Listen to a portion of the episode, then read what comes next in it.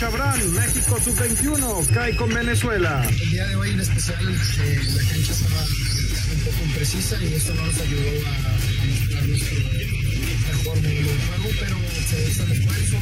González Iñárritu regresa al América. Me siento muy honrado de ser parte otra vez de la familia americanista que siempre he sido, pero ahora voy a estar ahí en la toma de decisiones, que vamos a trabajar a marchas forzadas, siempre con la visión de, de ser un equipo de excelencia. Ricardo Baliño, presentado con Tijuana. Sumar una determinada cantidad de puntos para aliviar el tema de, de la conceptual y poder calificar otra vez al equipo. Esos son los objetivos grupales que nosotros nos pasamos. Pediste la alineación de hoy. Desde el Montículo, Toño de Valdés. En la novena entrada ganan de todas las formas posibles. Es espectacular lo que están haciendo. De centro delantero, Anselmo Alonso. Eso me llena de ilusión. A mí me encanta mi fútbol, me encanta ver los partidos. En la línea defensiva, Raúl Sarmiento. Es nuestro fútbol y al menos yo sí le tengo un gran afecto y me gusta. Actualiza y aumenta tus conocimientos deportivos con nuestros expertos. Espacio Deportivo de la Noche. Estos son los encabezados en las páginas de internet. Mediotiempo.com, papelón en Francia. El Tri Sub-21 cae 2 a 1 ante Venezuela y peligra su pase en el torneo Morir Revelo.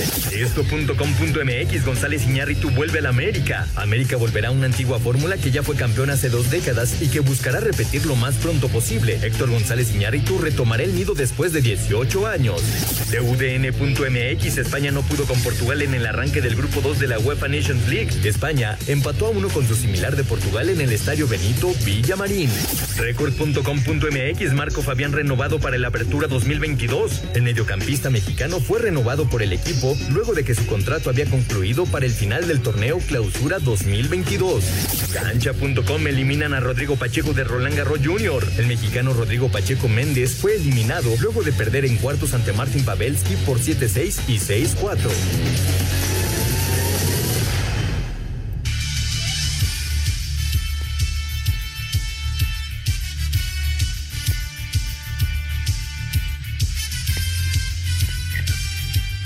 ¿Qué tal amigos? ¿Cómo están? Bienvenidos. Estamos en Espacio Deportivo de la Noche. Todo el equipo de trabajo. Toño de Valdés hoy está ya en Phoenix, está haciendo los previos para el partido. Tal vez podamos tenerlo en un ratito más, si, si puede hacer el, el enlace. Eh, el señor Raúl Sarmiento también tiene una misión, así que hoy nos acompaña con muchísimo gusto Ernesto de Valdés, el señor productor, su servidor Anselmo Alonso, todo el gran equipo de trabajo, como todas las tardes, Paco Caballero, eh, Diego Rivero en la producción, Rodrigo allá en la redacción. Muchas, pero muchísimas gracias a todos ustedes por hacer posible este programa. Y bueno, tenemos información, ahora sí que es fútbol internacional, muchísimo. Tenemos lo que es el Roland Garros, arranca la NBA y desde luego el partido de la selección mexicana que está ya eh, en breve para arrancar, en un par de horas estará arrancando. Y yo saludo en este arranque de programa. Ernesto, ¿cómo estás? Me da mucho gusto saludarte. Muy buenas tardes. ¿Qué pasó, Anselmo? Te saludo con muchísimo gusto. Fuerte abrazo para ti, para Jorge, para todos los que están allá en Nacir. Bien, bien, muchas gracias. Esperando ya este buen sinodal que va a tener la selección mexicana allá en Phoenix ante una selección uruguaya que es cierto no cuenta con Luis Suárez, pero que tiene a grandes figuras, así que va a ser un buen partido el día de hoy a las nueve de la noche allá en Phoenix entre la selección mexicana y la selección de Uruguay. Y también 7.30 de la noche arrancan ya las finales de la NBA los Warriors recibiendo a los Celtics. Se va a poner buena esta, esta serie, Anselmo. El que no tenga dos televisiones, ¿qué puede hacer? pues con el celular, tal vez, ¿no? Ah, mira, con el celular. Estoy muy viejo ya, ya estoy. Don Jorge de Valdés Franco, señor productor, ¿cómo estás, George? Me da mucho gusto saludarte. Muy buenas tardes. ¿Qué tal, mi querido Anselmo Alonso, señor Ernesto de Valdés, a mi querido Diego, que está en la producción, a Paco en los controles, en fin, todo este gran equipo de Asir Deportes, pues eh, ya en espera, ¿no? De que arranque todo esto, porque por lo que estoy viendo, pues sí necesitas dos televisiones o un buen internet para estar siguiendo todo esto que estaremos pues, presenciando prácticamente a partir de las 7:30 dentro de 25 minutos. Así es, mi querido Jorge, nos vamos a arrancar precisamente con la NBA. Hoy arranca ya la serie final. Hay que recordar que estas, estos playoffs son muy largos muy, muy largos y, pues el colofón es esta serie final que ya se había dado una vez en la historia, Golden State no se llamaba así, tenía otro nombre, y jugaba en otro estadio, pero bueno, ahí está Golden State eh, como uno de los eh, quizá favorito históricamente porque se ha metido a muchas finales en los últimos tiempos, pero Boston también cerró muy fuerte. Vamos a escuchar la previa y platicamos al respecto. Inician las finales de la NBA en San Francisco entre Golden State y Boston. El guardia de los Warriors, Clay Thompson, muestra respeto por la defensiva y el nivel de juego de los Celtics. Uh, sí, creo que tienen más o menos la edad que teníamos en ese momento nosotros, es decir, a mediados de los 20. Hay que darle crédito a esa organización. Siento que Brown, Tatum, Smart han estado ahí durante 10 años ya. Trabajaron duro para llegar aquí, al igual que nosotros. Los respetamos y presentan desafíos únicos para nosotros. Va a ser una pelea de perros. Sabemos lo físicos y atléticos que son y esperamos una serie muy reñida. Para Sir Deportes, Memo García. Ernesto, ¿cómo ves esta serie final de la NBA? Pues mira, Silva, yo, yo, creo que los Warriors saltan como el gran favorito y por dos razones. La primera, jugarían cuatro partidos de, los siete posibles en casa, ¿no? Y, por supuesto que ese es una, eh, pues un plus para, para un equipo. Y la segunda, la experiencia, ¿no? Eh, ya, ya lo decías, es un equipo que últimamente ha llegado a muchas finales, que regresa después de dos años muy malos a jugar estas, eh, esta fase final con Steve Kerr como su coach, que cuenta con un Stephen Curry en un gran momento, Clay Thompson que está de regreso, Draymond Green que en los playoffs se convierte pues en otro jugador, ¿no? Eh, la defensiva de Draymond Green es muy importante, así que los Warriors me parece que, que van como los, los grandes favoritos, pero del otro lado está un equipo comandado por Jason Tatum, que, que, está jugando muy bien al básquetbol, que vienen de derrotar al Miami Heat, que, que era el, el, gran favorito en la final de, de, conferencia en siete partidos y que viene muy motivado, ¿no? Entonces va a ser muy pareja. Creo que sí, los Warriors tienen mano pero me parece que, que, va a ser muy pareja. Hay que recordar que Boston llega a sus primeras finales después de 12 años y van por su título 18 para ser el más ganador, superando a los Lakers. Ahora están empatados con Los Ángeles. Y del otro lado, por su cuarto título ahí en San Francisco y, y su séptimo como franquicia, ¿no? Así que va a ser muy interesante y me parece que, que vamos a tener muy buenos duelos y sobre todo muy parejos, muy cerrados, definidos en los últimos minutos. Eh, la, la, cuestión de la localía tiene que ser muy importante. Hoy Golden State debe sacar la victoria, está jugando como local. Sin embargo, Boston, el último partido de la serie frente al calor de Miami, al Heat, Miami Heat, lo ganó de visitante, o sea, es un buen visitante. Y tú ya mencionabas a todos estos jugadores que son fantásticos. Eh, son dos extraordinarios equipos. Dejaron fuera a otros muy, muy buenos cuadros que se habían preparado para, para la final, pero bueno, eh, es una serie muy pareja, yo estoy de acuerdo contigo. Este, sí, un poquito favorito Golden State, pero bueno, la motivación también de, Boston, ¿no? De regresar a, una serie final, de volver a ser campeón después de tantos y tantos años, después, después de haberse convertido en una dinastía ya en los 60s y 70s, ¿no? Pero bueno, vamos a disfrutarlo hoy el primer partido, ya mañana estaremos platicando de los resultados. Y vámonos a lo que fue eh, la semifinal femenil en el Roland Garros. Hoy no hubo varonil, hoy no, jugaba, hoy no jugó Nadal, juega hasta mañana con dos días de descanso que debe aprovechar, pero hoy se jugaron las semifinales en la rama femenil. Venga. La número uno del mundo Igash Fiontek aseguró su boleto a la final del Gran Slam parisino tras vencer por 6-2 y 6-1 a la rusa Daria Kazaktina, disputa por el título en el que enfrentará al estadounidense Coco Goff luego de que venciera en dos sets 6-3 y 6-1 a la italiana Martina Trevisan. Para este viernes destacan las semifinales en la rama varonil, protagonizadas a partir de las 7.45 de la mañana, tiempo del centro de México, por el 13 veces ganador Rafael Nadal ante el alemán sembrado 3 del torneo Alexander Zverev, mientras que en la otra llave, el noruego Casper Ruth se medirá a la sorpresa del torneo, el croata Marin Cilic. A Cider Deportes, Edgar Flores. No veo, no veo, Ernesto, quién le puede ganar a Sviatek, No lo veo, yo la veo ya campeona.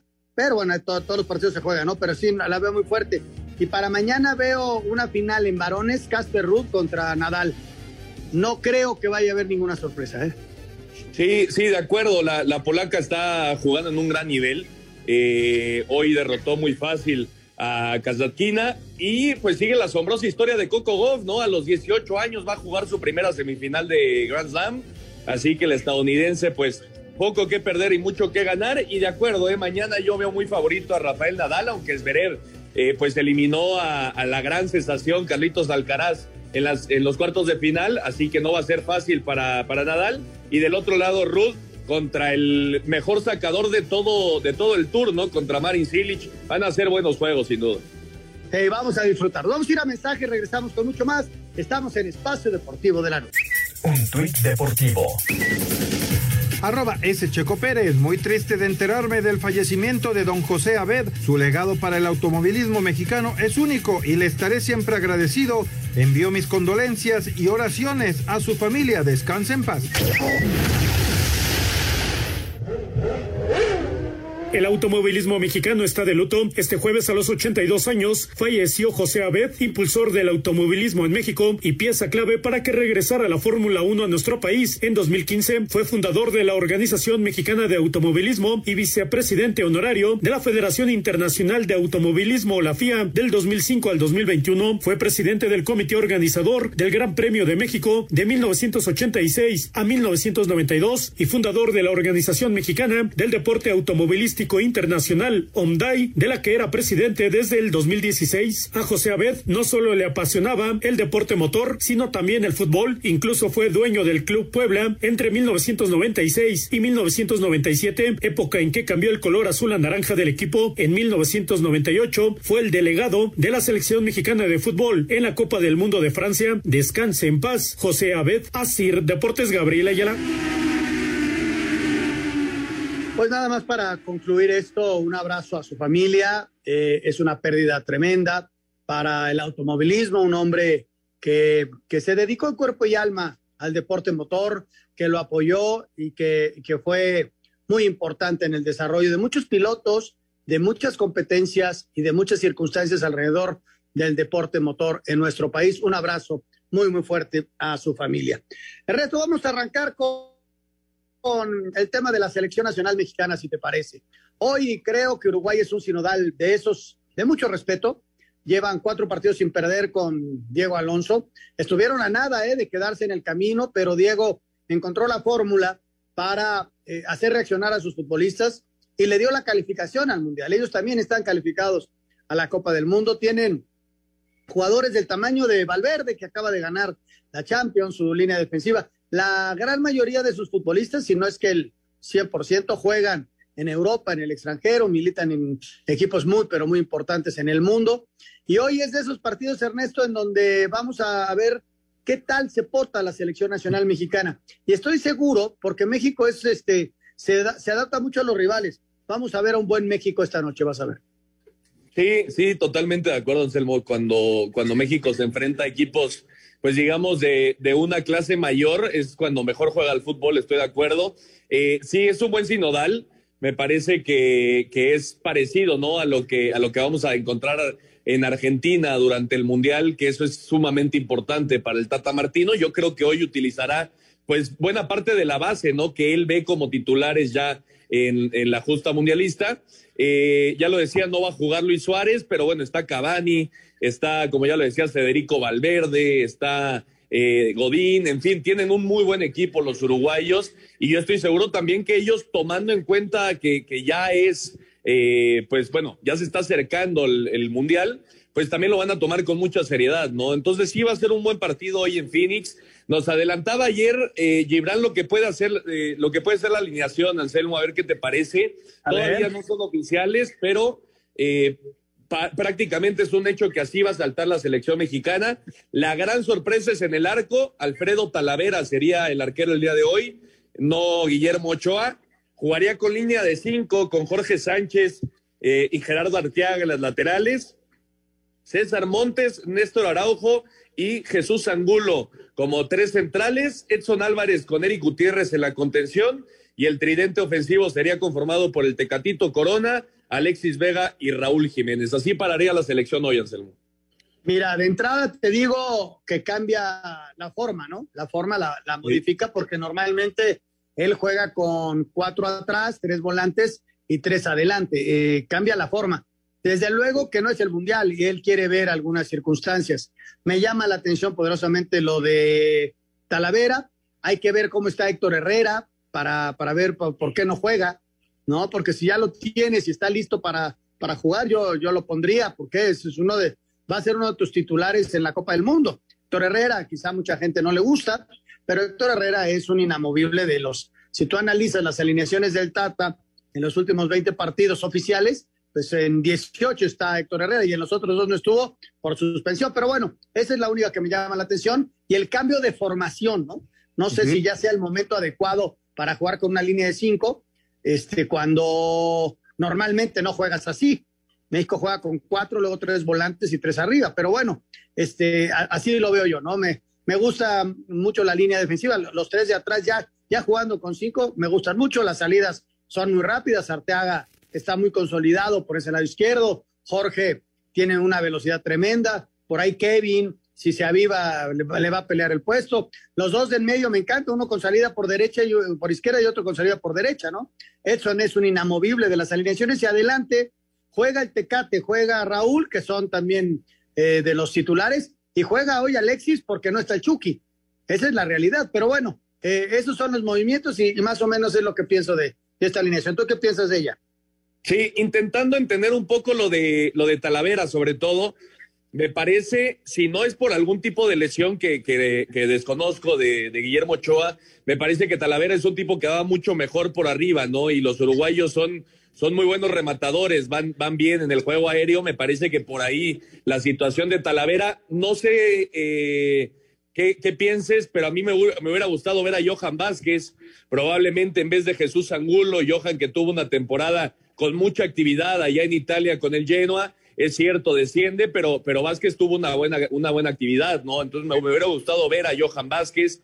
De ahí en adelante creo que está bien, es cierto lo que dices, el Chucky Lozano por esa operación de hombro no está en esta convocatoria, él va a tener un lugar sin lugar a dudas eh, en ese tridente ofensivo. Y lo de Eric Gutiérrez, ¿no? Que, que también hizo muy bien las cosas en Holanda con el PSB, que ha tenido mucha actividad en los últimos meses y que es un tipo que, que, controla muy bien la media cancha, ¿no? A mí, a mí me, también me gusta, eh, estoy de acuerdo con lo de la línea de cinco, yo creo que no, eh, digamos, no, no, no es el momento para, para estar especulando tan cerca del Mundial, pero bueno, así lo decía el Tata Martino y veremos qué, qué resulta el día de hoy ante Uruguay.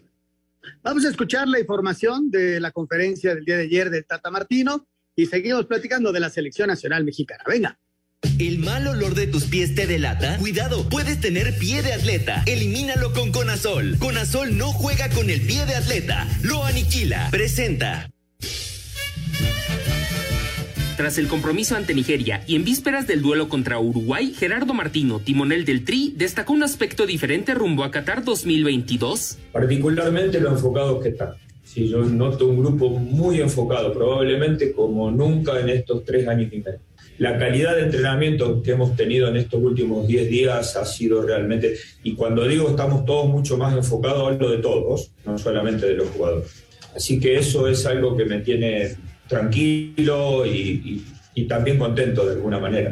Así que veo como que todos sienten que pueden luchar y que todos sienten que tienen herramientas este, para luchar por un, por un lugar dentro de los, de los 26. Julio César Cata Domínguez es el elemento que causó baja por COVID-19 positivo. Ante Uruguay, la selección mexicana de fútbol se declaró lista para afrontar segundo compromiso amistoso de la última fase de preparación rumbo a Qatar 2022. Gerardo Martino, estratega del Tri, habló así del cotejo. No preparamos partidos exclusivamente pensando en la Copa del Mundo. nosotros tenemos un problema mañana que se llama Uruguay. Pensamos en un partido para poder ganar este, el día de mañana. Y evidentemente que dentro de eso no hay grandes modificaciones. Estamos dentro de un, proceso que lleva tres años y medio con una idea de juego que tratamos de plasmar, de plasmar como siempre digo, llevada adelante muy bien, otras no tanto, pero nunca se puso en tela de juicio las formas que tiene la selección mexicana y mañana trataremos de hacer exactamente lo mismo. El antecedente inmediato frente a los charrúas es la victoria en fase de grupos de la Copa América Centenario 2016 por marcador de tres goles a uno. Rafa Márquez y Héctor Herrera fueron los autores de aquel triunfo. A Cider Deportes, Edgar Flores. La selección mexicana de fútbol se enfrenta esta noche a Uruguay en punto de las 21 horas tiempo del centro de México en el State Farm Stadium de Arizona, en lo que será su segundo partido de preparación rumbo a la Copa del Mundo de Qatar 2022 de su gira por Estados Unidos. El técnico nacional Gerardo Tata Martino destaca la calidad de los jugadores que tiene este rival. Rival tiene jugadores en los primeros equipos, en los principales equipos del mundo, así que sobre eso no hay nada que discutir. Cuando vos tenés en una en una selección a un volante que acaba de salir de ganar la Champions, al otro que juega en el Tottenham, eh, a otro que juega en Brasil, a otro que juega en el Manchester United y bueno, el otro del Atlético de Madrid, más allá de los que vengan y no vengan, ¿no? Está claro que eso se llevan todas las luces. Así, Deportes Gabriel Ayala. Elimina el pie de atleta con Conazol y protege a tus pies del molesto mal olor, comezón y sudoración. Conazol no juega con el pie de atleta, lo aniquila. Presentó. Alguna, algunos comentarios, Ernesto, en el sentido de que ve a todos enfocados, pues como no, estamos a cinco meses del Mundial, ¿no? Y, y hay 38. A esos 38 súmale al Chucky, 39, a Funes Mori, 40, a Charlie, 41, y uno por ahí que se me está escapando. Entonces debe ser 42, 43 jugadores y tienen que ser 26. Entonces, todo el mundo con las pilas puestas. Hoy vamos a ver, ojalá y el nivel de México suba, porque hay que reconocer que el nivel no ha sido el adecuado. Contra Nigeria se le vieron ya esbozos, pero bueno, jugó otro, otra selección. Hoy vamos a ver una selección muy similar a lo que va a arrancar este mundial y, y, ojalá y sea en forma adecuada. Y por otro lado, eh, ya no escuchamos la nota, eh, pero también en la conferencia decía Ernesto lo de, jugador, lo de los jugadores del Atlas, ¿no? Sí. Que, si, que si Rocha, que si Barbosa, que si Reyes, y él simplemente aclaró que viene trabajando tres años con un grupo y que eh, podría en un momento que tiene la puerta abierta, pero la gente como que le gustaría ver a Rocha en este equipo, ¿no? Sí, sí, totalmente de acuerdo. Eh, el, Tata dijo que la base de ese Atlas bicampeón es eh, de jugadores extranjeros, ¿no? Y tiene razón. Eh, la, la, base de ese equipo es Camilo Vargas, es Julián Quiñones, en fin, son, son los extranjeros, ¿no? Pero yo, yo estoy de acuerdo. Yo creo que tanto Aldo Rocha, por ahí Jeremy Márquez, sobre todo Rocha, Rocha tendría que estar mínimo convocado, no mínimo tener la oportunidad, pero bueno, son decisiones de, de Gerardo Martino, al final pues no hay ningún jugador del Atlas y por supuesto pues todos con las, con las pilas bien puestas porque quieren estar en esa lista de 26 rumbo a, rumbo a Qatar. Oye, eres el técnico nacional. Edson Álvarez, Aldo Rocha, ¿quién escoges? No, a Edson Álvarez. Ahí está. Bueno, ya. Creo, sí, que, sí. creo que vamos por el camino correcto. Lo que pasa es que la gente se queda. Ahora, hay que reconocer que Aldo ha tenido un, un desarrollo fabuloso. Eh, pero el otro juega en Europa y el otro jugó Champions y el otro es el titular de la selección. Yo estoy de acuerdo contigo que al menos lo hubiera llamado para verlo, ¿no? O sea, sí. quizá contra Surinam, quizá contra Jamaica, una de esas es. Pero bueno, vamos a ir a mensajes, regresamos con mucho más. Estamos en Espacio Deportivo de la Noche. Espacio Deportivo. Un tuit deportivo arroba yankees-béisbol. Hoy honramos la vida y el legado del caballo de hierro y continuamos la lucha contra el ALS Lugeri Day.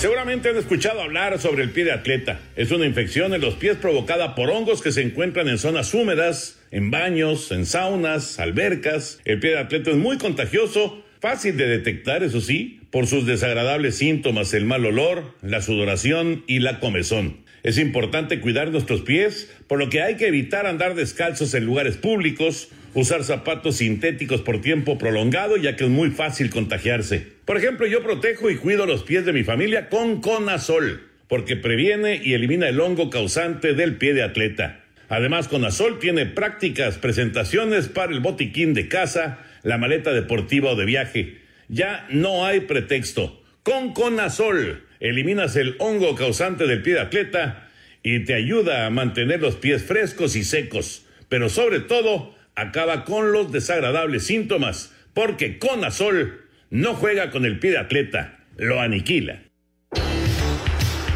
El técnico de la selección de Uruguay, Diego Alonso, habló de la importancia que tiene para ellos enfrentar a México en lo que es parte de su preparación para el Mundial de Qatar 2022. En este caso México permanentemente pasa la la zona de grupos y que a su vez también el estilo de juego que tiene, el sistema de juego que tiene y sobre todo hay algunas fases del juego que, mm, encontramos similitudes con los equipos que nosotros nos vamos a encontrar en, el grupo que tenemos en el Mundial. Y eso a nosotros nos llamó la atención, entendimos que eran partidos de exigencia y que además este, se adecuaban perfectamente a las exigencias que podíamos buscar.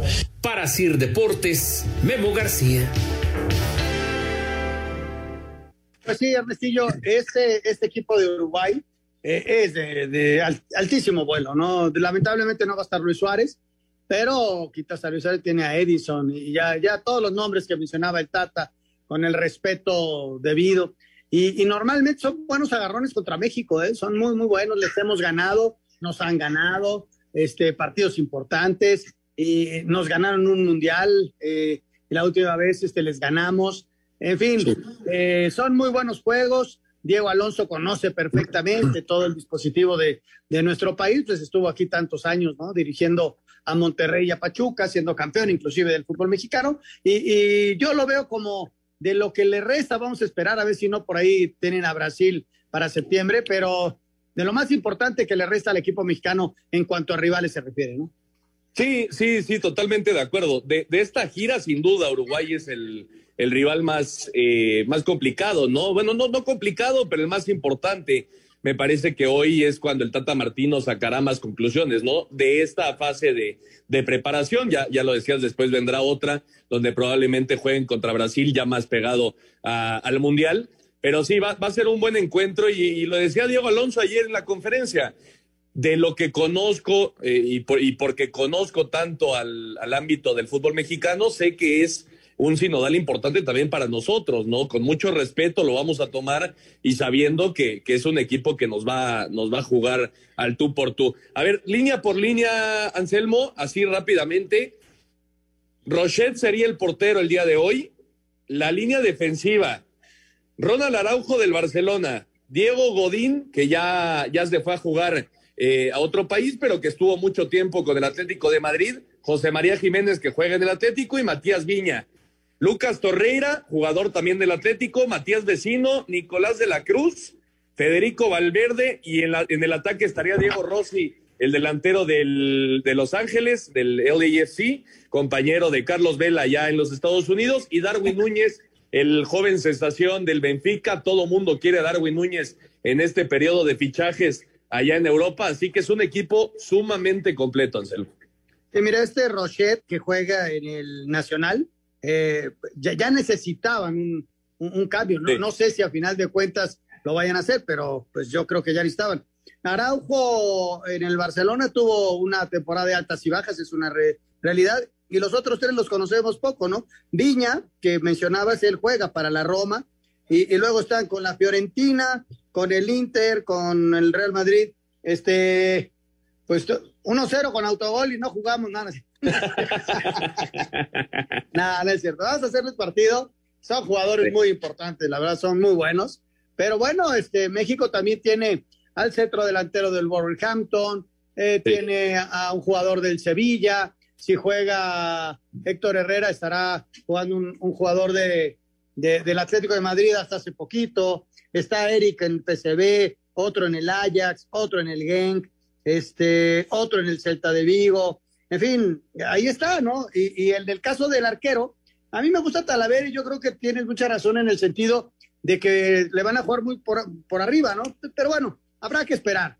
Eh, ojalá y Memo esté bien, que es lo más importante, y Tala recibe esta posibilidad, que mira que se lo ha merecido y ha tenido una temporada fantástica, ¿no? Ahí está, hoy México a las nueve de la noche frente a la selección de Uruguay.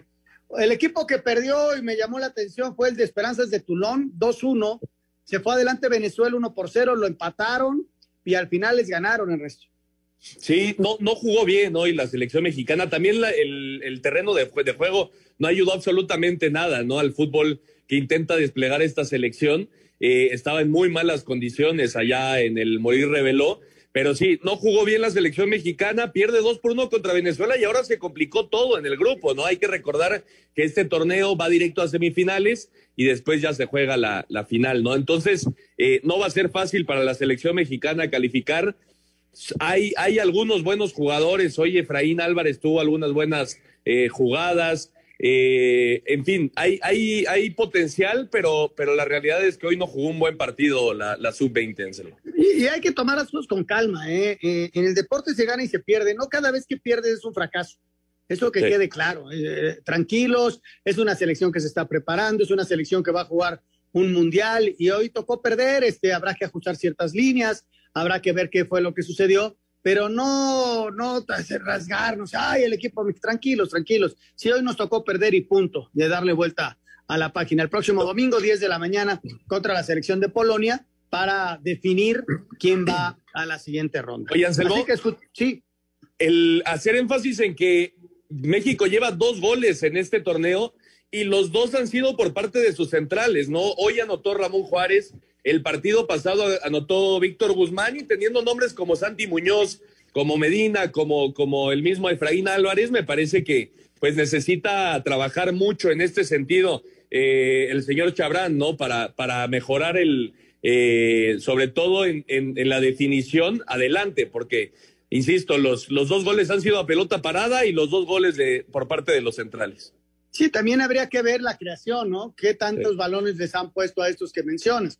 Entonces, este es un todo, Ernesto. Eh, sí. Las derrotas deben de venir en un momento adecuado, previo a las grandes competencias. Sí es un torneo importante, este, ojalá y el domingo puedan ganar y, y pelear, pero tampoco pasa nada si pierdes un juego, ¿eh? Y, y sí, yo estoy seguro que Chabran se dio cuenta de lo que está pasando, poca creación, poca efectividad adelante, y a trabajar al doble, ¿no? Ahora sí que no les queda de otra. Vamos a escuchar la información de las esperanzas de Tulón.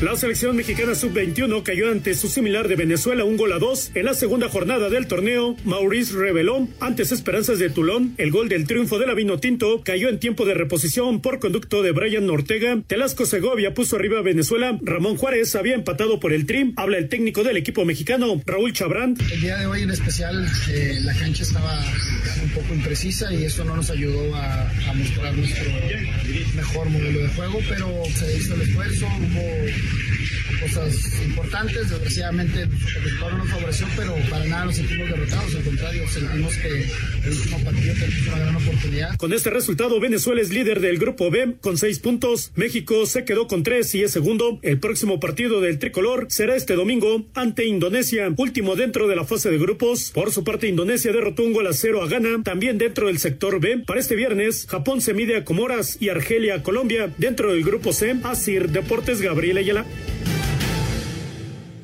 Dije Polonia, no, es Indonesia el próximo sí. domingo. Me equivoqué. yo también me equivoqué, Anselmo. Perdón, yo también me equivoqué. Pasan efectivamente los dos de, de, primeros de cada grupo, pero los primeros dos, es decir, el líder del A y el líder del B, se enfrentan directo en la final. En la final los otros sí. dos juegan por el tercer lugar. Entre tú y yo recibiremos 14 latigazos cada.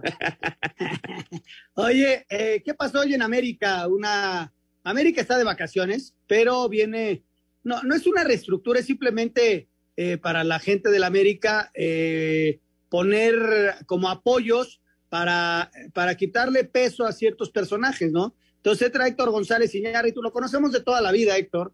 Héctor, que ha sido gente de fútbol de muchos años, estuvo en Federación, estuvo en América en aquella época de Javier Pérez Stoifer, en donde consiguieron un campeonato y se terminó la sequía de tantos y tantos años de América, él estaba involucrado. Hoy se anuncia que se queda a Baños, Santiago se queda, pero en el aspecto deportivo. Quizá ya le estaba ganando todo el tema logístico y de operación a Santiago y ahora se va a dedicar Ernesto únicamente al, a lo deportivo y llega Héctor a hacerse cargo de toda la cuestión operativa. ¿no?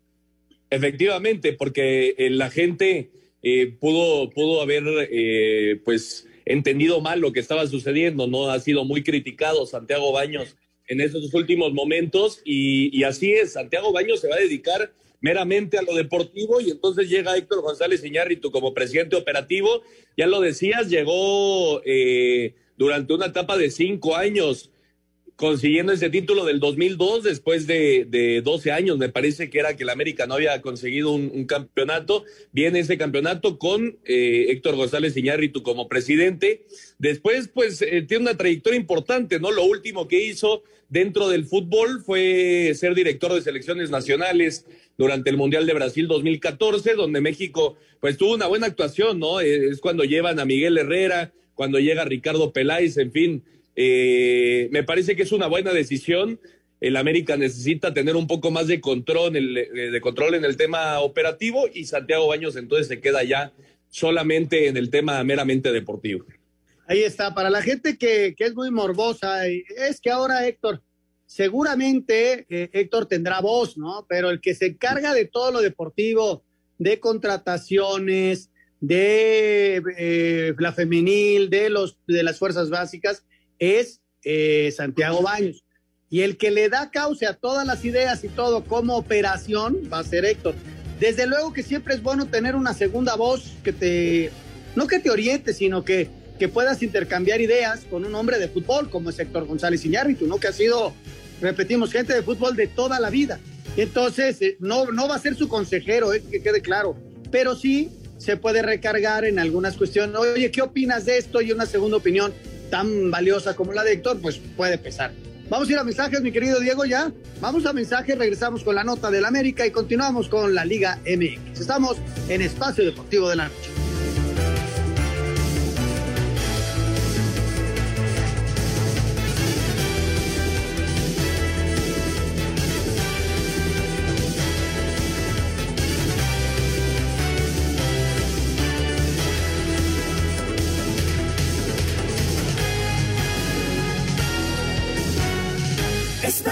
Deportivo. Un tuit deportivo. Arroba Pelé. Quisiera felicitar y desearle mucha salud a la reina Isabel II por el jubileo de platino que celebra 70 años de reinado. Para conmemorar la ocasión comparto este recuerdo cuando nos conocimos en Sao Paulo.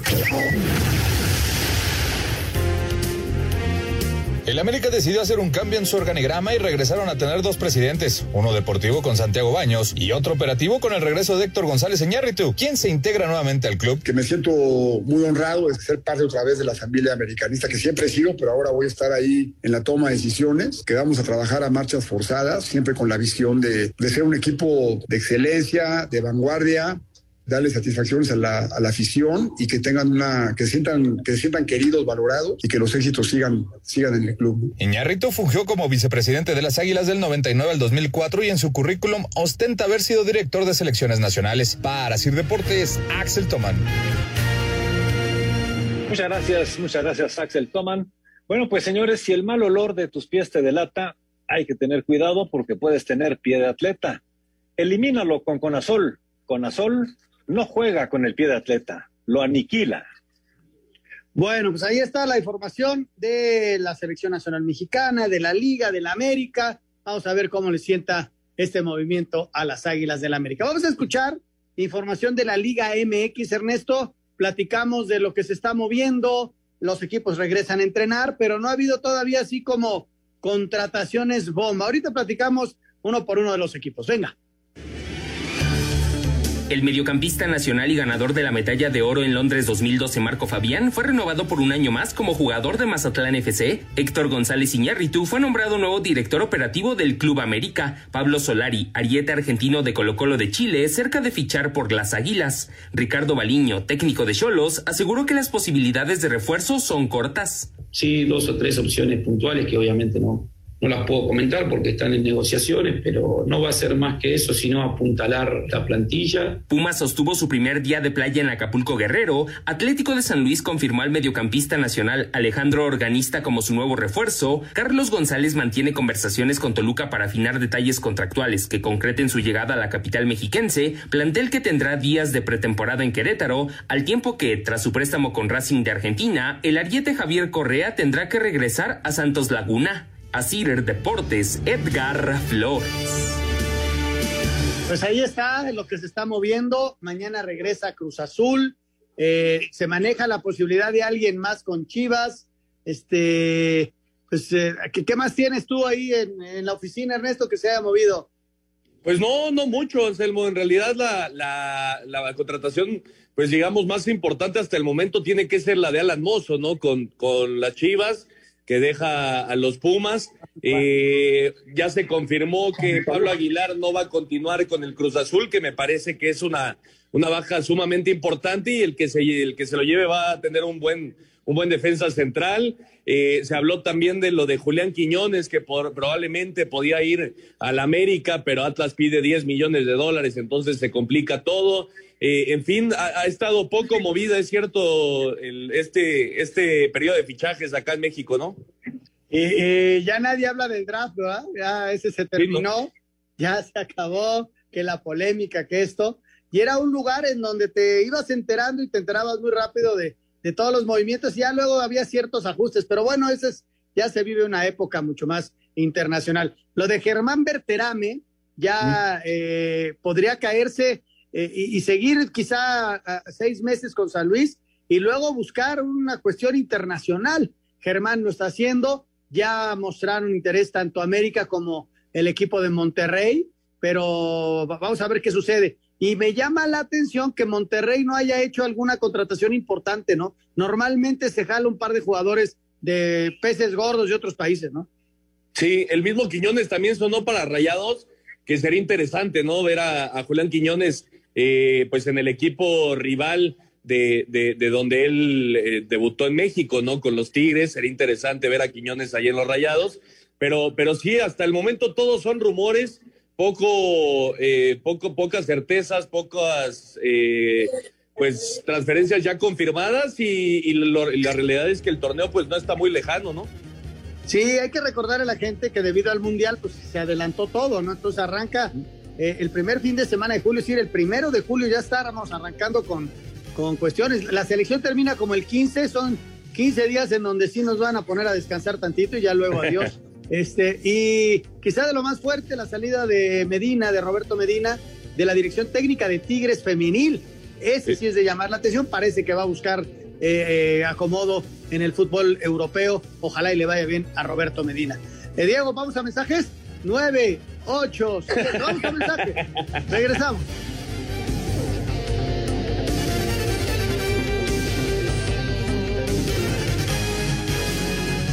Espacio Deportivo. Un tuit deportivo. Arroba Tony Rudiger. Estoy orgulloso de anunciar que me uniré al arroba Real Madrid. Estoy muy emocionado por todos los desafíos que se avecinan y no puedo esperar para jugar mis primeros partidos para este gran club a la Madrid.